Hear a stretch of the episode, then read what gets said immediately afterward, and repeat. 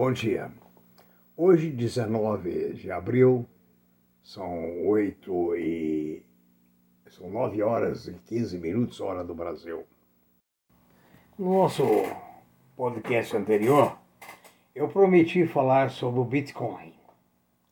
O Bitcoin, na realidade, foi criado por um economista de renome chamado Nouriel Roubini, também conhecido como Dr. Boom. E ele, na realidade, é Satoshi, Satoshi Nakamoto, o verdadeiro criador do Bitcoin. Perguntado por que razão ele criou o Bitcoin, ele esclareceu que ele previa um sistema, a quebra do sistema financeiro bancário. E ele quis salvar o mundo criando uma moeda digital na convicção plena de que o sistema banqueiro ou bancário entraria em colapso. Ele é um economista, ele conhece bem o dinheiro e, segundo ele, ele queria criar um dinheiro mais perfeito para caso os bancos viessem à falência. Ah, fez tudo isso no maior sigilo possível. Então, ah, ele disse: tive a ideia, descobri, minerei todos os primeiros blocos. Ele disse que é rico e que fez tudo isso para favorecer algumas pessoas menos ricas. Logicamente, o Bitcoin ganhou inúmeros eh, seguidores, passou a ter lucros exorbitantes, seguidores mais e mais. Todavia, o Barsi, o grande investidor brasileiro, o maior investidor individual brasileiro, diz claramente que o Bitcoin é um fantasma. E de fato, para mim, ele é um fantasma. Ele não está baseado em nada. Ele é apenas uma criação de alguém, de uma corretora, ou de um grupo, ou de uma empresa, ou de alguém que simplesmente criou uma moeda que valoriza geometricamente a cada dia. Embora valorize baseado no quê? Eu não sei. Eu já disse que o padrão ouro garantia o valor do dólar. Nixon acabou com o padrão dólar, mas tinha uma economia forte que é os Estados Unidos. A Alemanha tem economia forte, para o Deutsche Mark. Né? Outros países também têm economia forte para suas respectivas moedas. O Brasil tem uma economia fraca, então ele tem uma moeda fraca. Mas essa moeda está respaldada num patrimônio, em empresas, numa empresa, num país que tem riquezas naturais muito fortes, e assim sucessivamente. Então existe uma substância atrás do real, com toda a fragilidade que o real possa ter.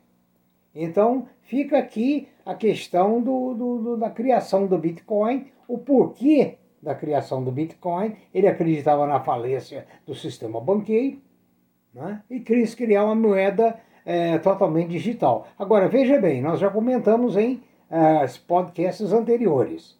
É uma moeda que até agora não é controlada pelos bancos centrais e, em consequência, se permite tirar capitais, esquentar dinheiro frio, esquentar dinheiro de, de origem duvidosa, passando esse numerário, vamos chamar assim, hipotético para frente. Com isso, evita-se a fiscalização dos governos. Agora, até onde vai, não sei.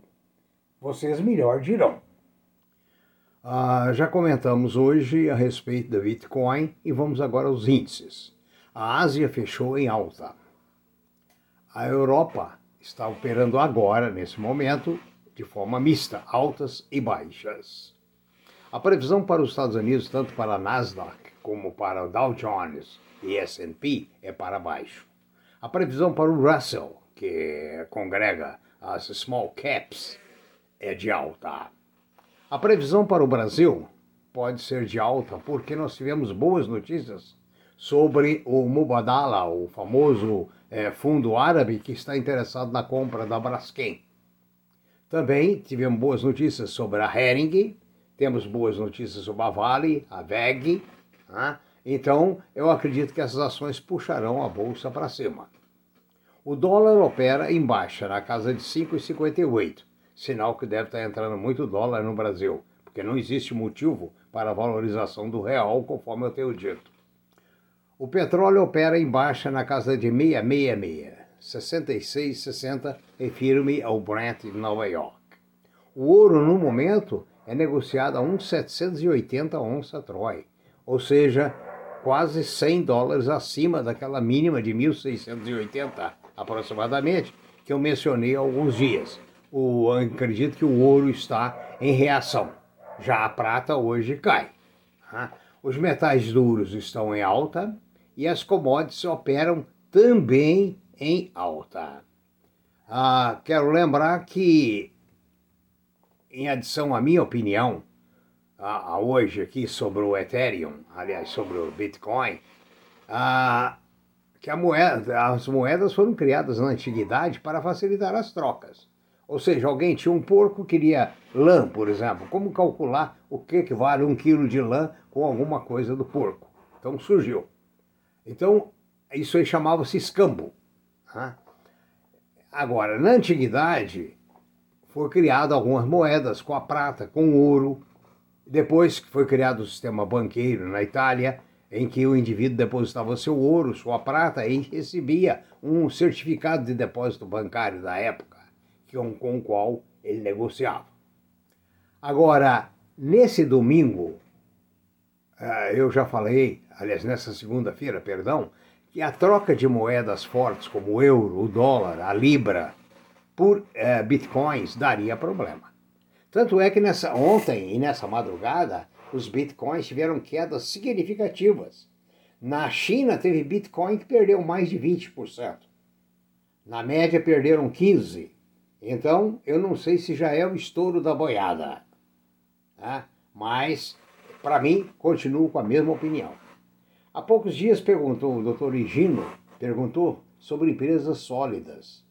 Nós temos empresas sólidas, como VEG, Vale, Sabesp, Sanepar, JBS e outras.